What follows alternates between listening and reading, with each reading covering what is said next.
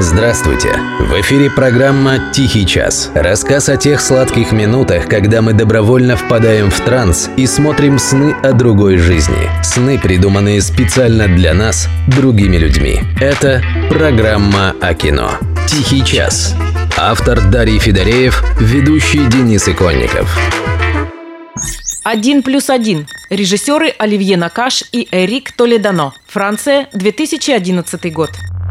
Почему-то современный российский зритель, да и не только российский, убежден, что интересное кино – это исключительно Голливуд. Редкий европейский фильм удостаивается такого пристального внимания, как очередная американская поделка про супергероев. Между тем, именно в европейском кино еще живы пушкинские традиции искусства которые сказка-ложь давний намек. Сами европейцы, конечно, с некоторой долей бахвальства, не устают об этом напоминать. Вот что говорит, например, директор французского кинофестиваля «Les Arcs» Гийом Кало. Euh, а европейское кино, на мой взгляд, это прежде всего кино, которое говорит о реальных проблемах общества.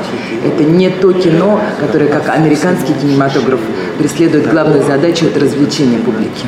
Фильм «Неприкасаемые», зачем-то окрещенный в нашем прокате в безликое «1 плюс 1», очень хороший пример этого тезиса. Фильм – экранизация автобиографической книги Филиппа Поццо ди Борго, парализованного миллионера, который нанял в сиделки мелкого уголовника-мигранта. Казалось бы, очередной бесхитростный ремейк древнего как мир сюжета про мрачного хозяина и пройдоху-слугу. Дон Кихот и Санчо Панса, Филиас Фок и Паспорту, Альмавива и Фигаро. Да мало ли их было. Однако в этой ленте, использовав паралич хозяина и мигрантскую сущность слуги, режиссеры почти открытым текстом изложили свой взгляд на проблемы сегодняшней Франции. Вслед за лидером правых Марин Ле Пен. Сегодня во Франции ситуация такова, что существует глубочайшая несправедливость между лицами, которые даже нелегально проникли на нашу территорию, то есть э, подпольными иммигрантами, которые часто имеют больше прав, чем настоящие коренные французы. Конечно, прав, а уж тем более денег у главного героя фильма хватает. Но он парализован и почти целиком зависит от чернокожего слуги, которому плевать на традиции европейского искусства, который ржет в опере, а современную живопись называет фигней. Вы что, купите эту дрянь за 30 тысяч? Это невозможно.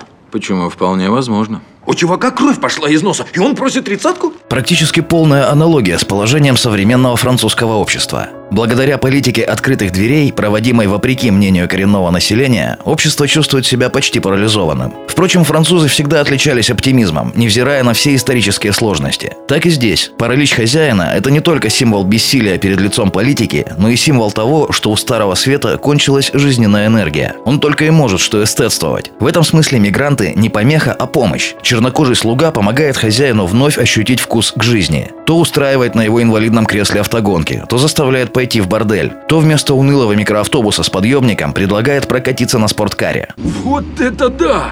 Во ревет! Вот это крутизна! Здорово, да? Да вообще! Ух, нервная!